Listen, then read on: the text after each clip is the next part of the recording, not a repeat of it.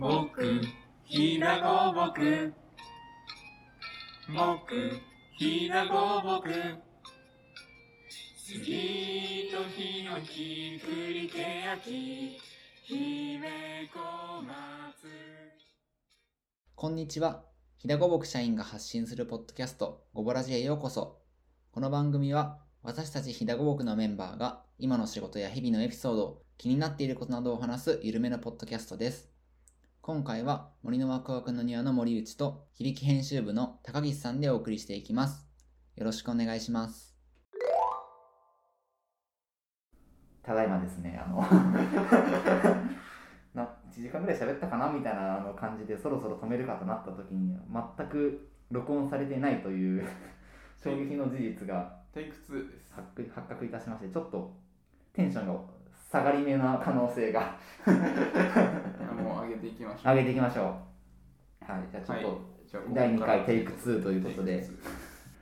ちょっと2回目は、まあ、僕も高岸君もまあ年始に目標を立てるタイプの人間。あそうかもしれないです。僕んちの年始は、はい。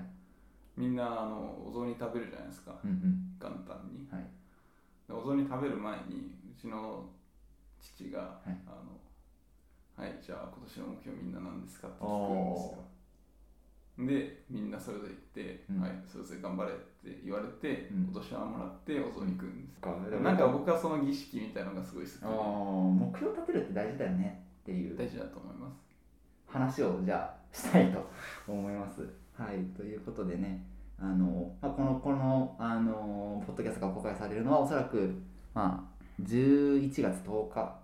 かなというふうに思うんですけど、まあ、ちょっと早めの年の世界みたいな話すところで、まあ、ちょっとお聞きいただければなというふうに思いますということで、じゃあちょっと高岸君の方から、ちょっとまず、そもそも2022年になった時に、じゃあ高岸君は何を考えていたんだろうかっていう話をはいちょっ。と、まあ聞いていけたらなと、はいその目標の立て方にも2つあると思うんですけど、まあ、その個人の目標と、そのまあ会社の目標ってあると思うんですけど、まあ、今回は会社の目標っていうところで話していきたいなと思います。で、まあ、僕は響きっていう森のメディアの運営に関わってるわけですけれども、そのまあメディアの、えー2022年始まった時ですね、一発目の記事に目標が書いてあって、林業教育革命っていう言葉が書いてあります。で、えーそうですね。で、その目標の達成、その目標を目指して、うんうん今年度すごいやってきたなっていうのがあって、まあ、この目標何かっていうと、まあ、フェーズが3つに分かれてるんですよ。うんで、最初のフェーズが、まあ、大人っていうところにあって、まあ、今やってるウェブメディア響き。うんうんでいろんな人に情報を発信する。まず検索して情報がある状態にするっていうところをところがまあ機能としてあるところなんですけど、興味を持った人あごめんね。興味を持った人がその探せば見つかるそうですね。興味を持った人にまず届く、はい。楽し面白がってもらうっていう。まず情報にアクセスできる状態を作るっていうことですよね、まあ僕もあの一緒にメディアやってる田中もお互い林業がバックグラウンドにあるんですけどそもそも林業の情報ってちょっと分かり難しいなっていうところだったりうんわざわざ現地まで行かないと分かんないことがすごい多かったりするよね。うん。もうちょっとなんか分かりやすくならんのっていうのは思ってたのでそこを分かりやすくかつあちょっと面白そうと思ってもらえる内容にアレンジしていくっていうのがまず第一フェーズやって、まあ、その2つ目のフェーズとしてあのそうですね。高校生にアプローチするっていうところがあってうん。それなんでかっていうとまあ個人的にはその森で働く森でちゃんとポリシー持って働いてる方すごいかっこいいなと思ってるんです。で僕もそういう方に出会ってあの林業の業界とかこういう業界に関わりたいなと思ったので、まあ、高校生とか大学生の方にもそういう機会を作りたいなっていうことを思ってるんですね。うんなので、まあ、例えばツアーとか出前授業とかそういうところを、まあ、広げていけないかなっていうのを思ってるというのがフェーズ2で、えーフェーズ3に、ままあ、義務教育課程の小中学生にもそういう情報を届けられないのかなと思ってて、森さん知ってます？あの小中学校のその義務教育の教科書から林業っていう言葉が消えたっていうふうに言われてたりとして、そうなんですね。はい。テイク2の反応。テイク2 あメタルのやめよういやでも社会とかで森林のことはまあ勉強するすると思います。じゃないですか、はでも今思い返した時に逆に言えば自分が社会勉強した時に林業って文字があったってことだと思うんですけど何も覚えてないですね。あ ね、あっても勉強しないっていうのあるじゃないですか。そのうん。国語の教科書とかも文章載ってるけどこのことはやらないみたいなの結構あったと思うんで、まあ、多分そういう分類になってて。うん。なんかもう少しそういうところに対して、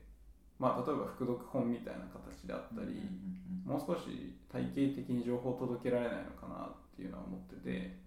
まあ、そうすれば何でしょう山で働くっていうイメージがまずできたりするんじゃないのかなっていうのを思ってる、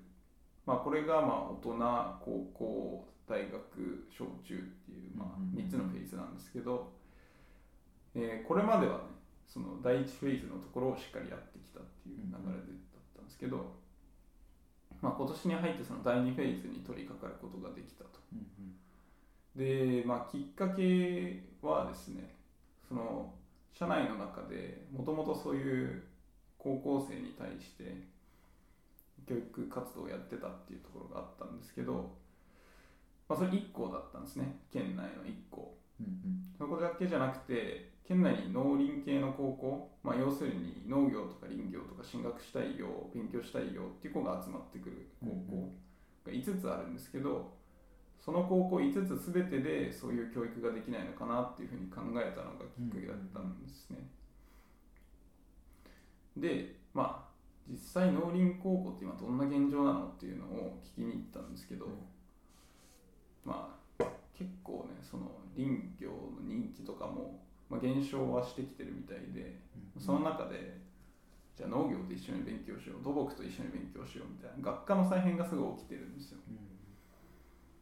でそれでちょっと専門性が担保できなくなってきてると。要するに農林系の高校行っててもあんまり知らないと。林業のことを、林って入ってるのに。はい、っていう現状があるっていうのを聞いた時にじゃあどうしたらもうちょっとあの林業系に進みたいと思ってくれる人が増えるのかとかもうちょっと関心持ってもらえるのかなっていうのを、あもうちょっと分かりやすくあの届けたいなと思ったんですね、でその時にじゃあ出前授業をやる機会はいただけるという話が決まって、どんな出前授業にしようかという話になった時にあの、まあ、よく僕も高校生の時にあったんですけどその体育館にみんな集められて前でこう誰かが喋ってるみたいな。あの結局ん何の話されたか全く覚えてないやつそうですそうです。ねで前に出てるスライドもなんか字細かくて 見えねえよみたいな。これこのこの人本当に自分たちのことを考えて詩を作ってんのかなみたいな。そういうのをやってもあんまり意味ないなと思って、やっぱりその自分で手を動かすとか自分でこう物事を考えて何かアクションするっていうことじゃないとなんか残んないなと思ったんですよ、それでじゃあボードゲームでも作ってみようかっていう話になって最初ほんと軽いノリで僕がなんかあの勝手に作ってたんですね。はいはいはい。なんですけど、まあ、それが社内のデザインの力も借りて、うん。まあ、いい感じにできたというところであの、まあ、それを今進めてるところなんですね。で結構それやっていくとその高校生側の変化も面白くて、まあ、要はその木を育ててうん。切って収益を得たりうん森を育てたことがポイントになったりするっていうゲームなんですけど、あのトラップカードみたいなのがあって、まあ、獣害が起きたりうんうん。その土砂災害が起きたりするんですね。もちろんいい効果も起きるんですけど。でなんか、まあ、最初みんな何も知らないわけですよ。うんその獣害そもそも獣害って何？とかっていそうですそうです。みんな害獣って言うんですよ最初。あ知らんもう言葉自体は知らんのやと思って、うん。獣害は鹿鹿ですそうですね。山はやまあ鹿が多い、まあ、熊もありますしうん。いろんな動物がいるんですけど主に鹿のことを指すことが多いかなと思いますけど。でまあそういうものをまず知らないと。うん。でもなんかゲームをやっていく中でまず言葉にちょっと親しみが生まれる、うん。なハーベスタって何とか グラップルって何とか,、うん。なんかそういうのにも少しずつ触れて心理的なハードルを下げてもらうっていう効果が一つとあともう一つはそのトラップカードが出たたび出るたびに高校生が「うわままた獣害かよ」とかうん「うわ鹿来んなよ」みたいななそういう感情をむき出しにっていうかゲームならではの仕掛けが起きるんですよやっぱり。うん。それ何がいいかっていうと鹿ってこんだけ出てこんだけ被害出てるんですよ。大変ですねっていうのを教えられるんじゃなくて自分の森だからね。そうですそうです自分が育てた森食われてる自分の森みたいなだからそな。んかそういううわうわもう鹿嫌だみたいな、そういう感覚がそれぞれ勉強してもらえてるんじゃないのかなと思ってて、うなんか本当に自分もあの、まあ、撮影係で1回だけ見させてもらってすごいバシバシと撮ってたんですけどすごいなんか遊戯王みてえだとか言いながら。はい男の子が遊んだりあ遊んだりというかそのゲームしたりとかしててすごい。普通に盛り上が普通普通にっていうとあれですけどそう普やっぱりなんかデザインの力ってすごいなというか,、なんか普通に盛り上がったんですね。うん。なんかそのここの手のものこのこの手のというかその要は教育チチチックというか要素のあるもので教育は分かるんだけどつまらんみたいなものじゃなくて、そのまあ、楽しく遊べてしまうというかうん。遊べてしまうっていうの楽しく遊まべるず楽しい。まず楽しい。まず楽しいっていうのがすごい、まあ、分かってもらうためには大事というか、うん、で多分そのうわ災害振動とか鹿しんどいみたいなやつって多分あれだと思うんですよ。ずっと残ってくれるものなんじゃないのかなと思ってて、でそうするとね山に対してまあ例えばジビエとか最近流行ったりしてますけど、うんジビエを食べるのがじゃあどういいのかととかいうのもなんか感覚的に分かってきたりするじゃないですか。あのただその漁をしてるわけではないというか、ただ食ってうまいかまずいかだけじゃないっていうのが分かるっていう。なんでそういうその山にまず理解のある人を増やしていくっていうことにつなげたいなと思ってるっていうのがそのボードゲームうんになります。でそれで今第2フェーズをあのもうちょっとブラッシュアップしながら進めていければなと思ってるというところがあって。高校大学そうですね。年代。うんでまあ第3フェーズうん。の小中版みたいなのもあってもいいと思いますしもっとねその副読本みたいなところまで一気にいけてもいいと思いますうん。し、そこら辺の森林環境教育みたいなうん。ところに着手していきたいなというのがまあ来年の。そうですね来年のうん目標になるかなと思います。なんで今年ちょうど第2フェーズまで手が伸びたうんうん。というところですね。来年はそれを。第2フェーズしっかり固めて第3フェーズへの。足がかりをは1回ぐらい何かできたらみたいな、いですね。うん。はい。ぜひねあの写真係として。またぜひ。うんそうなんですよ。うん。うんさっき言ったやつでちょっと思い出したんですけど、はいはい。で結構僕らの僕らが今教えてるのが例えば高校生とかですけど、うんうん。高校生が5年経ったり10年経ったりしてきた時って、まあ、そういうのを知っていただいてる方がやっぱ増えてくるんじゃないかなと思ってて、うん。まあそういう風になったら結構山に対する認識とかも将来は変わってるんじゃないのかなっていう気がしたりしてるんですよ。最近木育とかも結構あのやってらっしゃる方が増えてきて、そういう方が大人になった時に、まあ、林業とか山っていうものに対しての認識っていうのがちょっとずつ変わってきてるんじゃないのかなっていうのは思ってて、まあ、そのなんていうんでしょう一端をうん。担えれば嬉しいなっていう感じですよね。いやちょっと来年も頑張りましょう。と、はい、ぜひ。気が早いけど。で 森内さんの？そうですね。自分は2022年。2022年。ちょっと、まあ、自分も、まあ、結構ミーハーなタイプなので、まあ、年初の年始の目標を立てたりはまあ、するんですけど、はい。今年は大谷翔平に大習って。谷翔平に習ってあのマンダラチャートというものをまあちょっと作りましてちょっとこれは恥ずかしいので見せられないというかあのちょっと音声なのでちょうどいいやん っていうところはあるんですけどあのまあそうですね。あのまあ1個大きい目標を立ててそれを8つに分解してその8つに分解したものに対してさらに8つに分解するっていううん。その1個の目標をあの64個のサブサブ目標で大谷翔平のやつでちょっと例そうですね。大谷翔平だと高校大谷翔平が高校生の時に作っていたのはドラ189なんが真ん中が真ん中にあって体作りコントロールキレスピード160キロ変化球す運人間性メンタル。なんか全部できてる全部できてる感じしますもんねこれ。高校生の時から160目指してたんですね。そう。で160投げるから本当にすごいですよね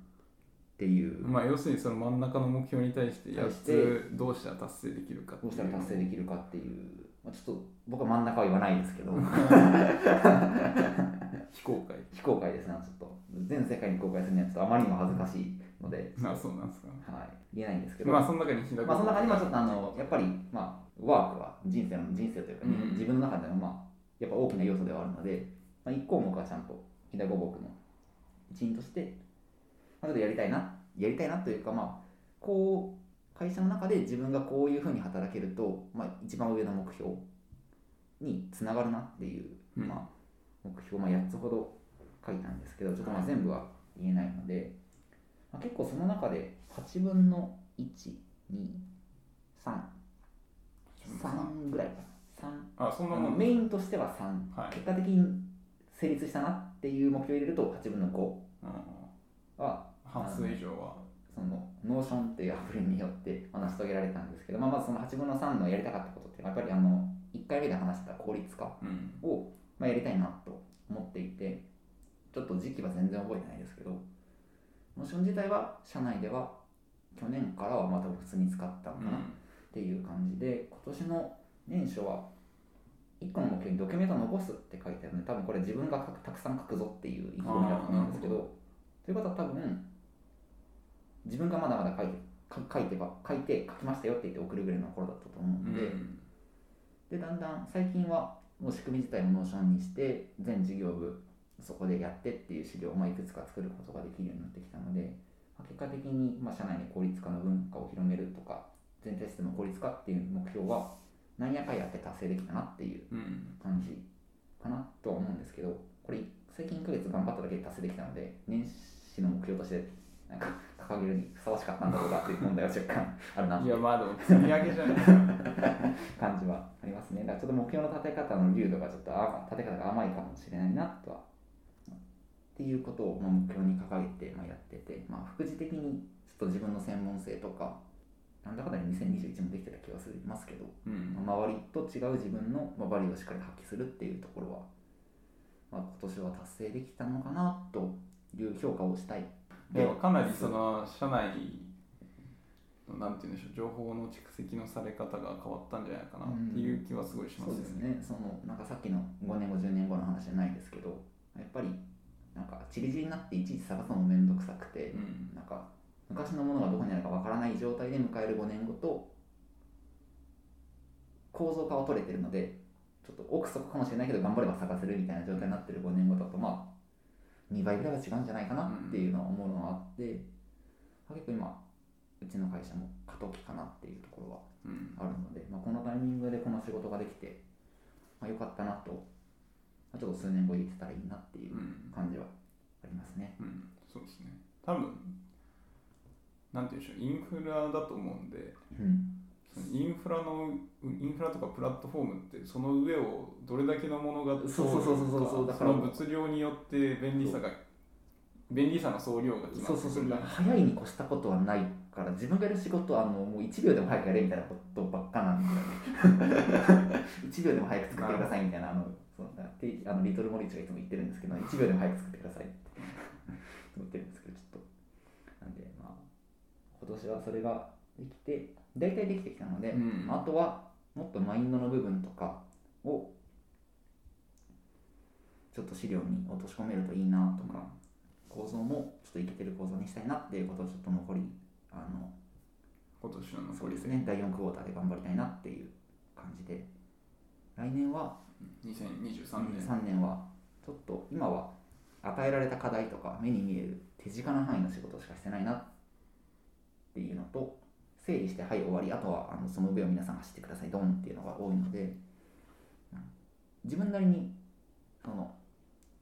意味合いを出す意味合いというかあの考えを出せるようになりたいというか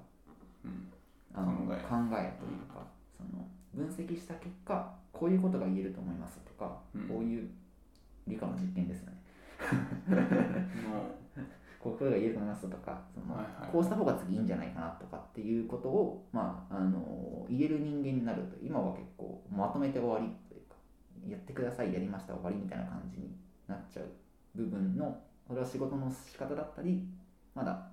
根本的ではない表層的な問題解決の仕事しかまだまだないというか、まあ、その課題がまだ片付いてないっていうことだったりするのでそれをもう片付けていってもうちょい深いところまで。深いところまでやれるようにあの手段の力と手段の力分分析って手段手段の力と考えるあ頭をちょっと、うん。それ全部じゃんって感じですけど。をちょっと伸ばせる1年にしたいなっていうふうにはうん思いますね。ですねまあ、情報として蓄積されたものをどう生かしていくかっていう。うん。そこはちょっともうみんあーそそれは結構みんなに任せる部分が大きいと思ってるんですけど、うん、そう。まあみんなにみんなに任せるというか、まあ、みんなが使うものだと思う。うん。ので、まあ、そこはその辺のまとめましたはもうちょっと今年限りにできるといいかなとうん。思っています。ちょっとそういう意味では今はやってる自分の仕事にのレベル感の仕事はもうやることないなっていう状態で2023年を迎えられるようにうん。ちょっと残り頑張りたいなっていう感じですうね、ん。これが公開される頃にやべって思わないようにちょっと明日から仕事頑張らないといけないなっていう感じです。なるほど。っていう感じですかね。そうですね。なんで、まあ、ちょっと少し早い2023年のうん抱負でしたけど、2023年か。まあうちの会社はその2035年までに木材が当たり前にある会社をって言ってますけど。あと10 11年とかですか？ん？ん？2000あれでも2023年だから2030 23、24、25、26、27、28、29、30、13年。13年なんだかんだすぐですよね多分第2フェーズに設定してるのも2024年までなので、うんうん、あっという間に。そうすると2年だけになるんでうんうん、まあどんどん先に進んでいかないとなっていう感じがしますよね。そうですね。頑張っていきましょう。